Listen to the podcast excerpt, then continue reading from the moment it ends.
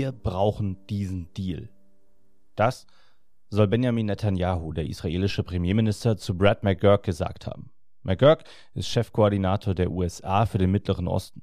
Und mit dem Deal meinte Netanyahu das Abkommen um die Freilassung zahlreicher israelischer Geiseln, die sich in der Gewalt der Hamas befinden. Die US-Regierung und Katar haben versucht, zwischen Israel und der Terrororganisation zu verhandeln und zumindest einen Teil der Geiseln zu befreien. Im Austausch dafür lässt Israel palästinensische Gefangene frei. Damit ist der Krieg in Israel in eine neue Phase eingetreten. Zum ersten Mal wurde zwischen den Kriegsparteien verhandelt und die Kampfhandlungen zumindest für einen befristeten Zeitraum eingestellt. Doch damit ist der Krieg noch lange nicht beendet. Denn Israel wird seine Ziele weiterhin verfolgen, betonte Netanyahu. Und das Ziel ist klar. Die Hamas muss vernichtet werden. Der Krieg wird also fortgesetzt werden, so viel ist klar. Doch was passiert eigentlich danach? Was passiert, wenn Israel sein Ziel erreicht hat? Hallo, mein Name ist Dominik Holl, ich arbeite für die Union Stiftung und darf Sie herzlich zu einer weiteren Folge von Politik International begrüßen.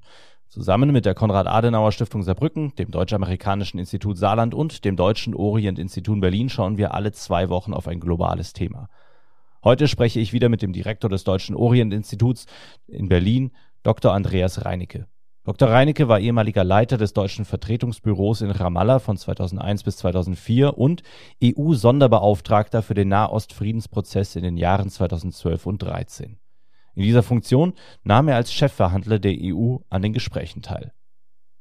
Wenn Sie mehr über das Deutsche Orient-Institut wissen wollen, finden Sie in den Shownotes einen Link zur Homepage des Deutschen Orient-Instituts, wo Sie Informationen finden, aktuelle Veranstaltungen, Artikel sowie Kontakte, falls Sie noch mehr Fragen haben.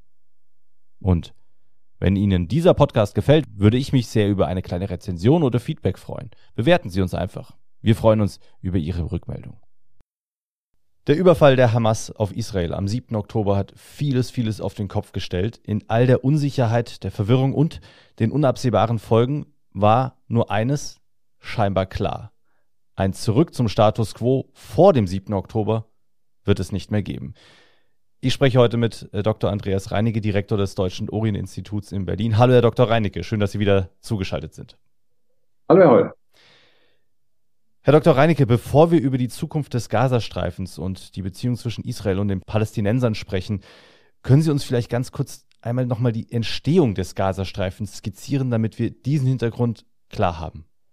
Der Gazastreifen ist eines der Teile, die nach dem ersten Krieg zwischen Israel und seinen Nachbarstaaten äh, 1948, 49 äh, ein, abgetrennt wurde, damals zu Ägypten zunächst zählte und dann aber im Sechstagekrieg 1967 dann von Israel erobert worden ist und äh, seitdem würde man vielleicht sagen zum Einflussbereich von äh, Israel gehört. Das ist also kurz die Geschichte. Äh, eigentlich ist der Gazastreifen ein sehr fruchtbares Gelände. Dorthin sind aber bereits während des 1948er Krieges ähm, Flüchtlinge aus äh, Jaffa, aus umgebenden arabischen Gebieten hingeflohen, sodass es also äh, dann also dichter wurde. Damals waren das Zelte, heute sind es im Grunde genommen Städte. Und äh, das äh, und auch im 67er Krieg sind dann immer noch äh, Personen dorthin geflohen, sodass also tatsächlich eher von, dass von den ursprünglichen Bewohnern im Gazastreifen es kaum noch Leute gibt, sondern es äh, letztendlich Leute gibt, die dort äh, hingeflohen sind im Verlauf der letzten Jahrzehnte und ihrer Nachkommen natürlich. Mhm.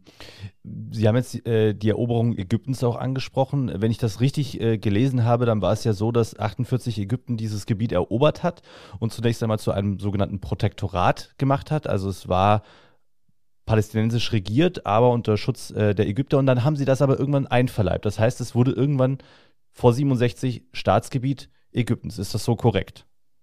Das ist so korrekt, ja. Genau. Ähm, dann wurde es erobert von Israel. Jetzt ist es wieder ein Gebiet, das nicht mehr zu Israel gehört, sondern den Palästinensern gehört. Aber wer regiert denn den Gazastreifen eigentlich?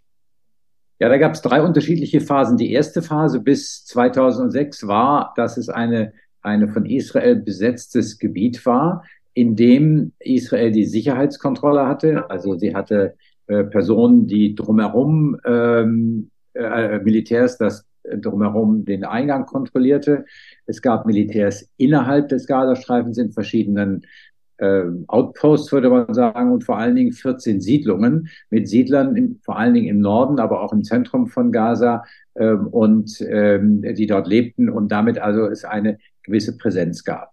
Äh, in den Gebieten aber, die nicht direkt unter israelischer Kontrolle waren, war schon damals die palästinensische Autonomiebehörde diejenige, die letztendlich das zivile Leben regelte und auch dort mit eigenen Sicherheitspersonen vor Ort war. Das hat sich dann geändert 2006, als äh, Sharon äh, beschlossen hatte, sich einseitig aus Israel, aus äh, Gaza zurückzuziehen, weil Sharon äh, in eine diplomatische Defensive geraten war. Äh, die zweite Intifada hatte bis 2003 gedauert. Äh, und natürlich fragten sich viele Israelis und Palästinenser, wie können wir jetzt weitergehen? Und es hatte sich eine Gruppe von etwa 100 Israelis und Palästinensern zusammengetan und letztendlich eine Lösung aufgezeichnet, den sogenannten äh, Genfer Plan, der Genfer Initiative, mit der sehr präzise dargestellt wurde, wie tatsächlich welche Siedlungen geräumt werden können, wie Jerusalem aufgeteilt werden könnte, inklusive welche Straßenzüge gehören zu diesem oder zu jenem, Wasserleitung und so weiter. Das war sehr deutlich gemacht und es entstand also eine Erwartungshaltung, dass äh, Israel jetzt dort irgendwie reagiert. Sharon wollte das aber nicht und hat dann stattdessen angeboten, sich einseitig aus dem Gazastreifen zurückzuziehen. Das war natürlich ein sehr sehr, sehr substanzreiches Angebot und auch eine sehr interessante Initiative. Also insofern war es kein Fehler, sich daraus zurückzuziehen, aber es war ein Fehler, nicht zu klären, wie die Zeit danach ausgehen könnte. Denn dieses sehr substanzvolle, substanzreiche Angebot Israels hätte man dazu nutzen können. Und wenn Sie die Resolutionen der Europäischen Union und der Vereinten Nationen sich anschauen, wurde auch immer wieder darauf hingewiesen, man hätte das dazu nutzen können, um tatsächlich mit den Palästinensern, Arafat und der palästinensischen Autonomiebehörde eine Vereinbarung darüber zu schließen, wie denn in einer vernünftigen Art und Weise der Gazastreifen zu regieren ist. Also welche Sicherheitskräfte, wie das Schulsystem aufgebaut ist, die Verwaltung äh, und so weiter. Und damit hätte natürlich auch die palästinensische Autonomiebehörde unter einem Zugzwang gestanden. Das hat man leider verpasst und so kam es, wie viele befürchtet hatten, nämlich dass nach einem Jahr die palästinensische Autonomiebehörde letztendlich auch nicht liefern konnte, der Erwartungshaltung der Bevölkerung nicht äh, gerecht werden konnte, sodass dann äh, die Hamas die Wahlen äh, gewonnen hat und seitdem die Macht übernommen hat.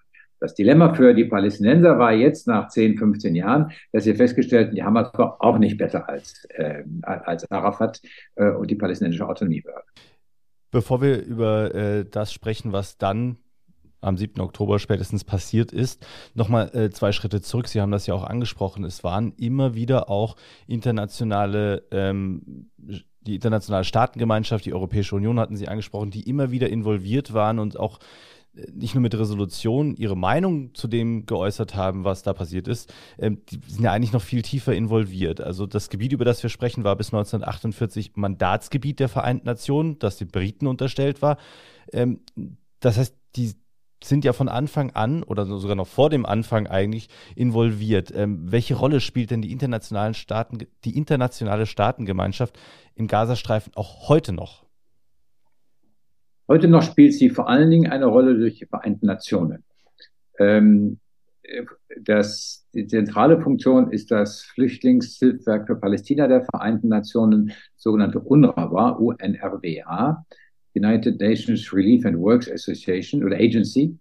Ähm, das ist eine Agentur, eine Agency, die in äh, fünf Staaten, Libanon, äh, in der Westbank, äh, in Jordanien, Syrien, ich glaube in vier Staaten, ähm, ähm, eine, die Flüchtlingslager für palästinensische Flüchtlinge unterhält. Flüchtlingslager heute ist was anderes als damals. Ähm, inzwischen sind Städte daraus geworden und vor allen Dingen administriert sie diese Städte, hat äh, verschiedene Krankenhäuser, sowohl im Gazastreifen als auch in anderen Gebieten, aber jetzt sprechen wir ja vor allen Dingen über den Gazastreifen ähm, unter Kontrolle, hat Schulen äh, und allein im Gazastreifen, um Ihnen mal eine Größenordnung zu nennen, hat sie etwa 13.000 Mitarbeiter, also eine ganz substanzreiche Verwaltung dort in palästinensischen Gebieten. Das ist, wenn Sie so wollen, eigentlich die zentrale Funktion der internationalen Gemeinschaft, vor allem der Vereinten Nationen. Da gibt, daneben gibt es natürlich auch WHO, UNICEF und andere internationalen Organisationen, die dort vor Ort sind. Mhm.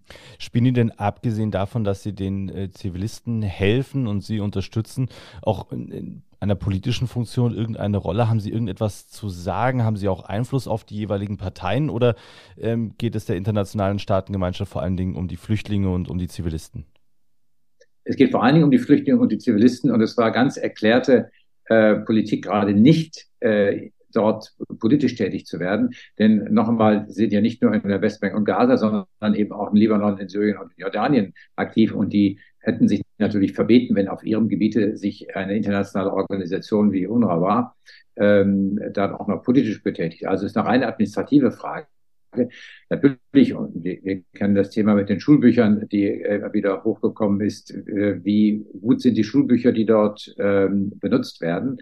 Ähm, und die, die Vereinbarung ist, dass jeweils die Schulbücher äh, mit den äh, benutzt werden, die in den jeweiligen Staaten auch angeboten werden. Ähm, also in Jordanien, jordanischen, in Syrien, syrischen und in äh, Westbank und Gaza eben die palästinensischen. Also das zeigt Ihnen doch, wie weit letztendlich dieses eine Serviceorganisation ist, wenn Sie wollen. Mhm. Jetzt sieht der Gazastreifen seit dem 7. Oktober nicht mehr so aus, wie er vorher ausgesehen hat. Äh, wir alle kennen die Bilder aus den Medien äh, über die zerstörten Häuser, die zerstörten Krankenhäuser ähm, durch die Bombardierung der israelischen Streitkräfte, aber natürlich auch durch fehlgeleitete Raketen der Hamas oder des islamischen Dschihad. Der Gazastreifen ist nicht mehr das, was er vor dem 7. Oktober war. Aber was denken Sie denn, wie wird er auch administrativ und politisch nach dem Ende dieses Krieges aussehen können?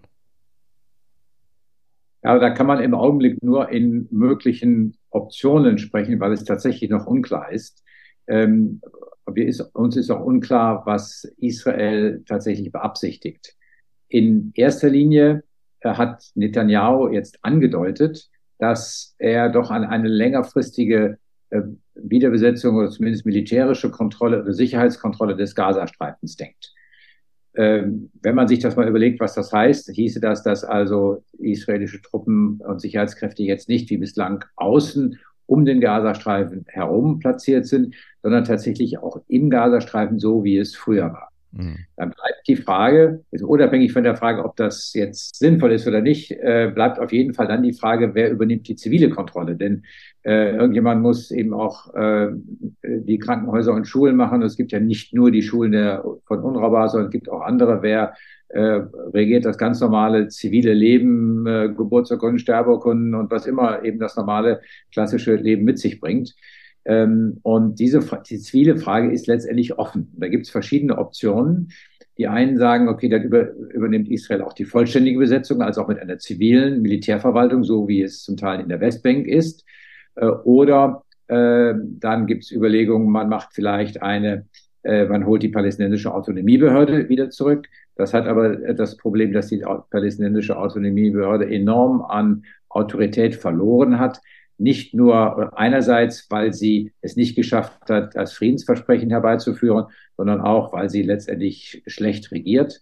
Ähm, und wenn sie dort jetzt quasi auf dem Rücken der israelischen Panzer in die, äh, nach Gaza zurückkehren würden, wäre das ein, ein Himmelfahrtskommando. Und äh, auch Abbas hat bereits gesagt, ja, wir sind grundsätzlich bereit dazu, aber nur, wenn es eine abschließende Regelung gibt, nämlich auch in Bezug auf die Westbank und Jerusalem. Das ist die eine Option. Die dritte Option, über die dann auch jetzt diskutiert wird, die ist mit einer internationalen Verwaltung. Und da gibt es auch verschiedene so Gedanken, die zum Teil auch einfach mal in die Öffentlichkeit gestreut werden, um mal zu sehen, wie denn so die Reaktionen sind. Mhm. Äh, eine Vorstellung ist also, dass es eine internationale Verwaltung gibt von den Amerikanern und den arabischen Staaten, ähm, ich bin mir nicht ganz sicher, wie interessiert die Amerikaner daran sind, aber auch vor allen Dingen, wie sehr die arabischen Staaten daran interessiert sind, denn sie würden dann sehr schnell bei ihrer eigenen Bevölkerung in den Ruf geraten, quasi die Besatzung Israels fortzuführen. Also wenn, dann kann man sich das nur als eine Lösung vorstellen, auch als eine Zwischenlösung vorstellen, hin auf einen, äh, auf, äh, auf einen Hinblick auf eine bald zu findende langfristige Lösung. Aber auch da sind alle Leute skeptisch. Wir hatten schon verschiedene Zwischenlösungen, zum Beispiel das Oslo-Abkommen, und das dauert bis jetzt. Also das ist äh, nicht so ganz einfach. Eine andere Lösung ist äh, der Gedanke einer internationalen Treuhandkonstruktion. Sie wissen, dass die Vereinten Nationen sehr stark im Bereich der Dekolonialisierung aktiv war, tätig war und eben verschiedene Treuhandgebiete hatte. Diese Konstruktion gibt es immer noch in der Charta der Vereinten Nationen, aber ich glaube, meines Wissens gibt es überhaupt keine Treuhandgebiete mehr. Das kann man natürlich theoretisch wiederbeleben. Dann ist aber die Frage, wer macht denn das? Unabhängig mal von der Frage, ob die UNO das überhaupt will. Und äh, Guterres hat das ja schon abgelehnt. Ähm, aber ähm, wer würde das dann machen? Äh, welche, welche Staaten würden denn tatsächlich dort präsent sein und diese zivile äh, Verwaltung dort äh, nehmen? Und dann ist die Frage natürlich auch der Sicherheit. Wer würde die Sicherheit garantieren? Hm. Also die Probleme, egal von welcher Seite aus man versucht, sie anzupacken, äh, lösen sich nicht in Luft aus, auf und im Zweifel werden sie nur noch größer. Ähm, aber wäre das denn rein theoretisch, also auch wenn, wenn Guterres abgelehnt hat, dieses Protektorat, wie es dann genannt wird, äh, in, im Gazastreifen einzuführen, ähm, werden wir höchstwahrscheinlich trotzdem irgendwie Blauhelmsoldaten im Gazastreifen äh, sehen, dass man sagt, okay, für die Sicherheit, zumindest für die Sicherheit, gar nicht mal für die Verwaltung, ähm, sorgt eine internationale Schutztruppe, ähm, die sich aus den verschiedensten Ländern, und da können ja dann auch arabische ähm, äh, Länder, afrikanische ähm, oder westliche Staaten mit dabei sein, die dort eben allein für die Sicherheit sorgen. Wäre das zumindest ein Anfang für eine Befriedigung dieses ganzen Konfliktes oder ist das auch eigentlich utopisch und wird auch nicht funktionieren? Ich glaube, das sind Fragen, die sich jetzt in den nächsten Tagen erstmal entwickeln werden, auch in den nächsten Tagen und Wochen. Aber theoretisch wäre es natürlich denkbar. Diese Frage einer UN-Treuhandschaft ist übrigens auch schon nach dem Abzug der Israels im Jahre 2006 diskutiert worden. Ähm, Israel misstraut aber den Vereinten Nationen, weil sie nicht glaubt, dass die eine entsprechende Sicherheitskontrolle aufrechterhalten können.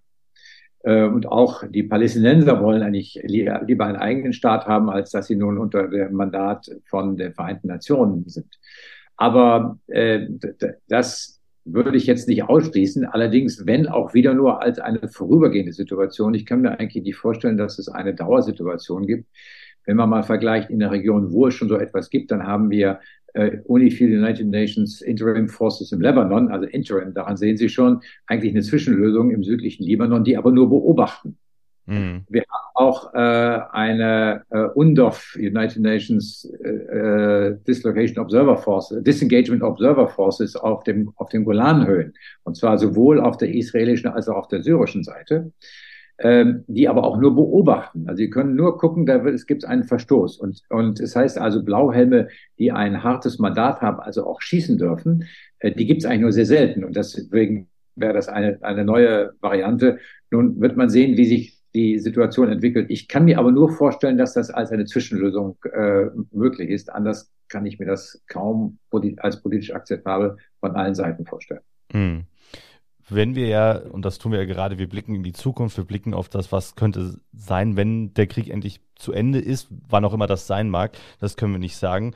Ähm, ich habe ja vorhin auch schon die viel Zerstörung ähm, im Gazastreifen angesprochen durch die Kämpfe äh, von beiden Seiten. Wer baut denn den Gazastreifen dann auch wieder auf? Das ist ja die nächste Frage. Also im Moment, die, die Hamas regiert. Israel sagt, die Hamas muss vernichtet und zerstört werden. Das heißt, eigentlich läuft es darauf hinaus, dass wir die Hamas nicht mehr als Regierung im Gazastreifen sehen werden. Ähm, äh, wer ist denn dann verantwortlich und wer baut Gaza? Wer kann Gaza wieder aufbauen? Richtig, diese Frage äh, stellt sich absolut. Ähm, also es gibt zwei Fragen. Erstens, wer tut es? Und da haben wir ja die Szenarien eben durchgespielt. Ich komme gleich nochmal zu, äh, zu einer etwas äh, sagen wir mal, optimistischeren Ausrichtung, aber ich bleibe jetzt zunächst mal dabei. Und die zweite Frage ist, wer finanziert es? Ja. Dann sagen natürlich viele, ja, das sollen die Staaten am Golf machen. Aber die arabischen Staaten am Golf geraten immer automatisch ins Blickfeld, wenn es irgendwo darum geht, große Summen zu zahlen. Das ist nicht nur äh, jetzt in Gaza so, das ist auch in Ägypten, das ist auch in Syrien, das ist in Tunesien. Überall sagen sie ja, das sollen die Staaten am Golf machen. Nun sind das natürlich auch keine Anfänger, sondern sind äh, hochqualifizierte Personen, die lassen sich das Geld auch nicht einfach aus der Tasche nehmen, sondern gucken sich genau an, was für eine Zielrichtung das ist. Also das sind ja sehr hochqualifizierte Personen. Also jetzt, die werden da nicht so einfach einsteigen. Und deswegen komme ich jetzt einmal zu dem, dem, dem, dem weiteren Ausblick. Äh, ich bin überzeugt, dass äh, diese Lösungen, die wir gerade skizziert haben, als Zwischenlösung denkbar sind, aber nur, wenn man tatsächlich in Richtung auf eine abschließende Regelung denkt. Und eine abschließende Regelung ist nicht nur Gazastreifen, sondern tatsächlich äh, Westbank, Jerusalem und der Gazastreifen. Die Pläne dafür liegen auf dem Tisch. Und wenn man tatsächlich äh, glaubhaft sich an, ein, an eine Entwicklung heranmacht, wo man zu einer abschließenden Lösung kommt, dann werden sicherlich auch Leute bereit sein, sowohl die Verwaltung des Gazastreifens zu übernehmen, als auch der Finanzierung. Nicht Leute, sondern Staaten oder Institutionen dazu bereit sein. Aber ohne eine glaubhafte Perspektive halte ich das für kaum realistisch. Mhm. Stichwort Perspektive. Wir sprechen ja die ganze Zeit über die Verwaltung, über die Administration und über den, sage ich jetzt mal, materiellen Schaden im Gazastreifen. Aber dort leben ja auch über zwei Millionen Menschen. Ähm, was passiert denn mit denen?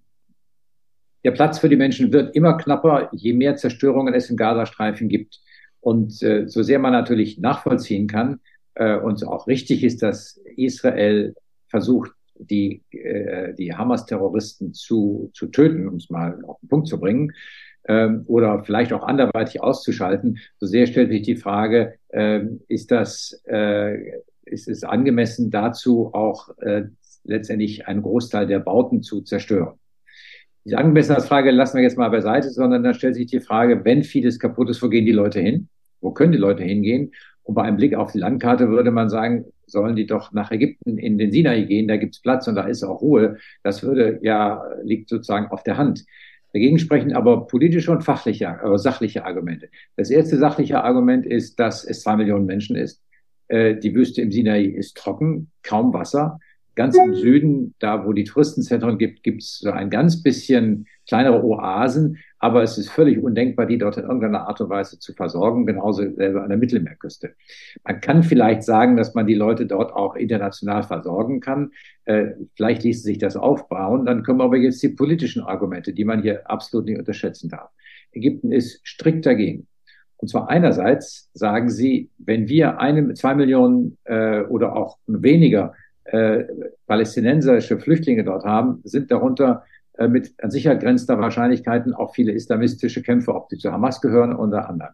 Äh, unter anderem. Ägypten bekämpft aber bereits jetzt die Islamisten im Sinai und versucht eben, äh, diese aus dem Kernland Ägypten herauszuhalten. Je mehr Kämpfer es das ist, umso schwieriger ist es. Also wollen sie die nicht haben. Und sie haben übrigens ja die Islamisten dort auch zusammen mit Israel bekämpft. Das ist ja ein offenes Geheimnis, dass man da eng zusammengearbeitet hat. Das Zweite ist, dass ähm, Ägypten auch äh, sich äh, dann in den Augen der Araber, und zwar sowohl der eigenen Bevölkerung auch als der anderen Bevölkerung, an einer weiteren Vertreibung äh, verantwortlich gemacht werden würde. Wenn man sich die arabischen Medien anschaut, wird da jetzt schon von einem Ethnic Cleansing, also einer Vertreibung gesprochen. Ähm, und äh, es ist kein arabischer Staatspräsident, Staatschef kann sich erlauben, hier in Mithaft genommen zu werden von seiner Bevölkerung. Er würde das schlicht und einfach politisch nicht überleben oder das Risiko, dass er das nicht überleben würde, wäre sehr groß. Ähm, wenn es dann Demonstrationen in Ägypten gäbe, äh, geht, äh, würden sie sich auch sehr schnell wieder gegen Sisi richten. Ähm, dann können sagen der eine oder andere, naja, das ist ja auch ein Regime mit sehr zweifelhaften menschenrechtlichen äh, äh, Record.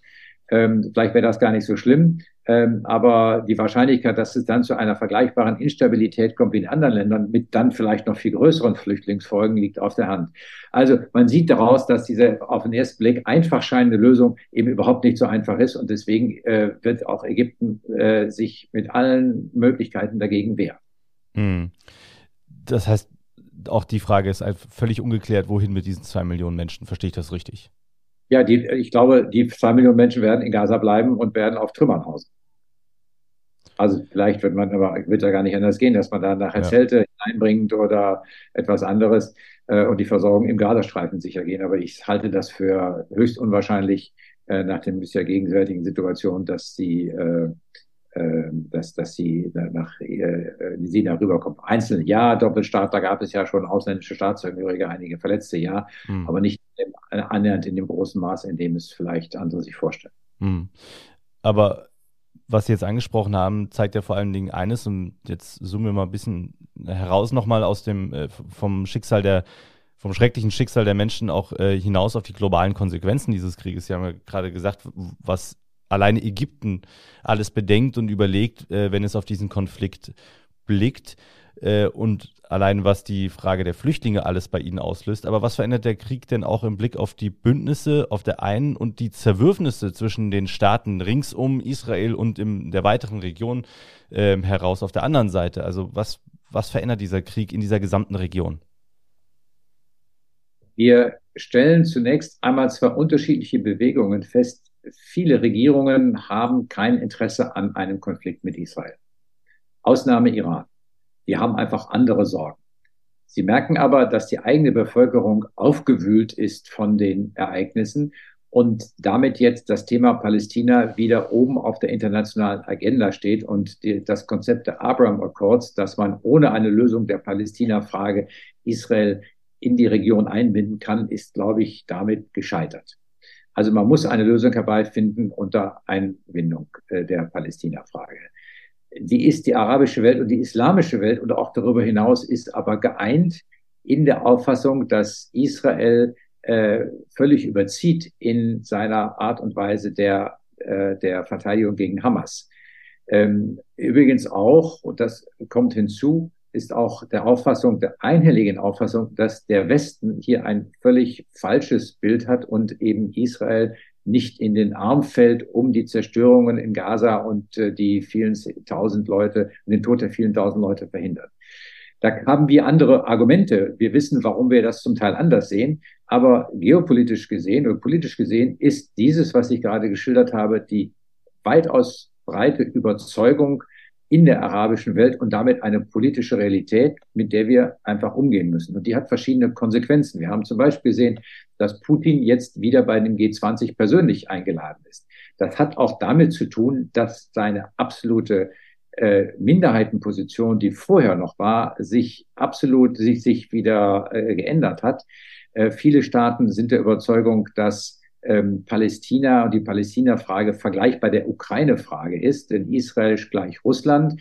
Ähm, das ist in der Perzeption dieser Personen so, dieser Staaten so. Und ähm, dass damit jetzt, äh, dadurch, dass Israel angreift, ähm, äh, jetzt Putin wiederum als einer der äh, einer derjenigen gesehen wird, der diesen Staaten näher steht. Also wir sehen schon an diese Verschiebung. Wir wissen nicht genau, was bei den BRICS-Staaten passieren wird. Da wird kräftig darüber gestritten. Sie wissen, dass äh, die BRICS-Staaten, also Brasilien, Russland, Indien, China und Südafrika, ähm, getagt haben und sechs weiteren Staaten die äh, Mitgliedschaft angeboten haben. Dazu gehört die Vereinigten Arabischen Staaten, dazu gehört Ägypten, dazu gehört der Iran und auch äh, Saudi-Arabien. Äh, Saudi-Arabien hat das bislang nicht angenommen, aber das kann sich natürlich jetzt ändern, sodass also eine weitere Entwicklung dieser Staaten Richtung dem globalen Süden wahrscheinlich ist, auch Richtung China. Also diese Entwicklungen sind jetzt noch offen. Aber man sieht schon, in welche Richtung es sich bewegt. Und das ist natürlich auch eine, ein Problem, vor dem wir stehen und das wir auch nicht einfach ignorieren können. Mhm. Äh, das, das hört sich für mich so ein bisschen an. Vielleicht ist das ähm, historisch auch nochmal völlig verkehrt, aber das klingt so ein bisschen nach einem neuen Kalten Krieg. Also so diese Aufteilung eigentlich eines sehr, sehr komplexen und komplizierten Problems in ein äh, Dafür und Dagegen. Schätzen Sie das ähnlich ein oder ähm, ist es dann doch komplizierter? Ja, es ist wahrscheinlich doch komplizierter und es ist letztendlich auch so, dass dieser Konflikt um Palästina eigentlich zu einem Symbol geworden ist der, der Konflikte oder des Verhältnisses zwischen dem Norden und dem globalen Süden. Da wird enorm viel reingeheimst und das ist dann auch teilweise sehr stark überzogen, aber äh, die Objektivität spielt da nur bedingt eine Rolle, sondern das Gefühl spielt eine viel größere Rolle. Und man darf nicht vergessen, dass viele Staaten, gerade auch in der arabischen Welt, aber woanders sich immer noch bevormundet fühlen von den Franzosen, von den Engländern, ähm, dass sie am Golf vielleicht weniger, weil sie selbstbewusst geworden sind durch ihre großen finanziellen Möglichkeiten. Aber in Nordafrika gibt es ja immer noch eine starke antifranzösische Haltung. Viele Probleme werden auf Frankreich geschoben, obwohl sie ja schon seit vielen Jahren unabhängig sind. Äh, und es gilt in anderen Bereichen auch. Also vieles wird äh, dem Westen zugeschoben, nicht immer ganz falsch nebenbei gedacht, aber auch nicht immer ganz richtig. Ähm, und da ist es, äh, wird dieser Konflikt auf einmal zu einem Art Resonanzboden. Das ist für uns äh, gefährlich. Und obwohl wir natürlich äh, diesen Konflikt aus Sicht von Israel sehen und des Existenzrechts Israel, können wir diesen anderen Teil, glaube ich, politisch nicht negieren, so komisch er oder so, so, so ungewöhnlich er für uns klingt. jetzt sprechen Sie eine unterschiedliche Perspektive, einen unterschiedlichen Blick auf diesen Konflikt in den verschiedenen Regionen, im Westen, äh, Norden und dann im, in den arabischen Ländern im globalen Süden. Ähm, und da kommt, taucht ja auch immer wieder der Vorwurf der, äh, des sogenannten Doppelstandards bei Menschenrechten ähm, auf. Ähm, es gab einen Brief ähm, kurz nach Beginn dieses Krieges von Intellektuellen aus der arabischen Welt, die dem Westen die Doppelmoral vorgeworfen haben und die Angriffe Israels in einem offenen Brief ähm, als Kampagne der kollektiven Bestrafung von Millionen unschuldigen Palästinensern bezeichnet haben. Ist denn da irgendetwas an diesem Vorwurf dran, dass hier mit mehrerlei oder mit zweierlei Maß gemessen wird bei diesem Konflikt und auch äh, aus der Sicht des, des Westens? Ich glaube, diese Frage stellt sich gar nicht, ob daran etwas dran ist oder ob sie daran nichts dran ist, sondern äh, schlicht und einfach wird es so empfunden. Hm. Und damit ist es eben eine äh, politische Realität, ähnlich wie das, was ich vorhin geschildert habe. Ähm, und äh, es, man darf nicht vergessen, dass diese Menschenrechtsfrage, die ja auch von uns immer vorgetragen wird, wir gehen zu anderen Regierungen und verlangen diese Einheit dieser oder jener Menschenrechtsstandard richtigerweise, denn Menschenrechte sind ja ein sehr wichtiges Thema für uns. Es wird aber als Einmischung und anmaßend empfunden. Das empfinden auch eine Regierung deswegen als anmaßend, weil Menschenrechte ja letztendlich immer ein Stück Kontrolle einer Bevölkerung gegenüber der Willkür der, unter, der, der Regierungen ist.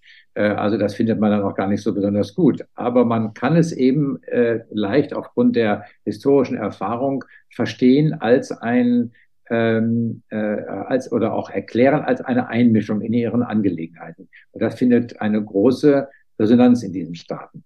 Also wir werden wahrscheinlich in künftiger Zeit es sehr viel schwieriger haben, mit menschenrechtlichen Argumenten ankommen, denn das Gegenargument wird sofort das sein, Doppelstandard. Hm.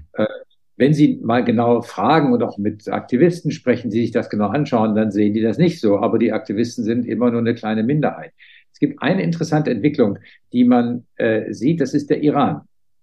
Ähm, man hat natürlich keine sauberen Zahlen im Iran, es gibt keine Umfragen, aber Leute, die sich die sozialen Medien anschauen, beschreiben das so. Man sagt, dass der, die iranische Regierung etwa 20 Prozent Unterstützung hat. Das ist ja nicht viel. Und in der Bevölkerung gäbe es einen Reflex, genau das Gegenteil zu dem zu wollen, was die Regierung macht. Die Regierung unterstützt Hamas und die Bevölkerung unterstützt Israel, weil es eben genau eine andere Erfahrung ist. Also das ist jetzt das, was man aus sozialen Medien offensichtlich herauslesen kann. Deswegen muss man vorsichtig sein, das jetzt so zu verallgemeinern. Aber Tendenzen in diese Richtung scheint es schon zu geben. Aber das ist anscheinend die Ausnahme. In anderen geht es eher in diese andere Richtung. Wenn wir jetzt ähm, zum Schluss als letzte Frage einmal auf die, äh, auf die Beziehungen zwischen der arabischen, äh, der muslimischen Welt und der westlichen Welt blicken, beziehungsweise auf die Beziehungen der arabischen Länder untereinander.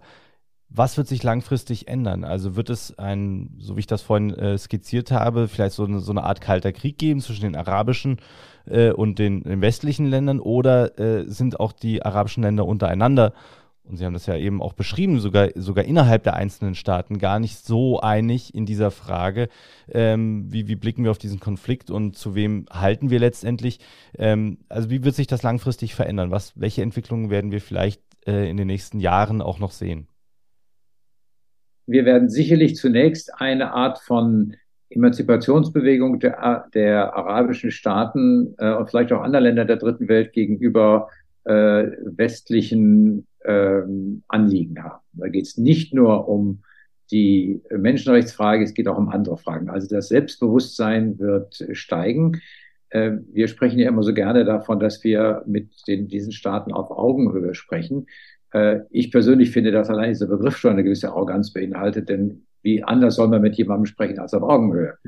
Ähm, und äh, wir müssen aber auch entsprechend handeln. Das heißt, wir müssen auch diesen Staaten zuhören, ihren Anliegen zuhören, vielleicht auch unsere Positionen weiter erklären und können nicht nur einfach hingehen und sagen, das ist unsere Meinung, das ist auch dieser oder jener Vertrag, ihr müsst den einhalten, sondern wir müssen überzeugen. Also äh, die werden selbstständiger sein, äh, sie werden ihre eigenen Vorteile sehr viel mehr suchen, wirtschaftlich und anderer, in anderer Hinsicht. Russland wird vielleicht wieder eine größere Rolle spielen, das weiß man noch nicht ganz genau. China wird eine größere Rolle spielen. Ähm, das ist jetzt auch in dieser Situation abzeichnet. Also sie werden sich ihre eigenen Parteien suchen. Das ist für uns insofern auch sehr relevant, denn Deutschland ist über Jahrzehnte eigentlich immer ein respektierter Partner der arabischen Welt gewesen, weil wir keine Kolonialvergangenheit haben. Dieses könnte sich, wenn man die Aussagen bislang jedenfalls sieht, jetzt durch die vorbehaltslose Unterstützung der israelischen Regierung dieser Frage möglicherweise ändern. Im Augenblick ist es ganz sicher so, dass es sich ändert. Vielleicht beruhigt sich das wieder ein bisschen. Aber auch unsere Position wird dort eine andere sein, obwohl wir natürlich, obwohl es natürlich unsere Nachbarregion ist. Also das sind so Entwicklungen, die man äh, sehen muss. Also als einen kalten Krieg, einen neuen kalten Krieg würde ich es nicht bezeichnen, aber dass es mehr Selbstbewusstsein und auch mehr Konfrontation auch über Systeme hinweg geht, das ja. Herr Dr. Reinecke, vielen herzlichen Dank für das Gespräch und die Einschätzung und äh, den Blick in die Zukunft, was passiert nach einem Krieg im Gazastreifen in Israel und äh, wie wird das die Welt verändern. Vielen herzlichen Dank. Sehr gerne.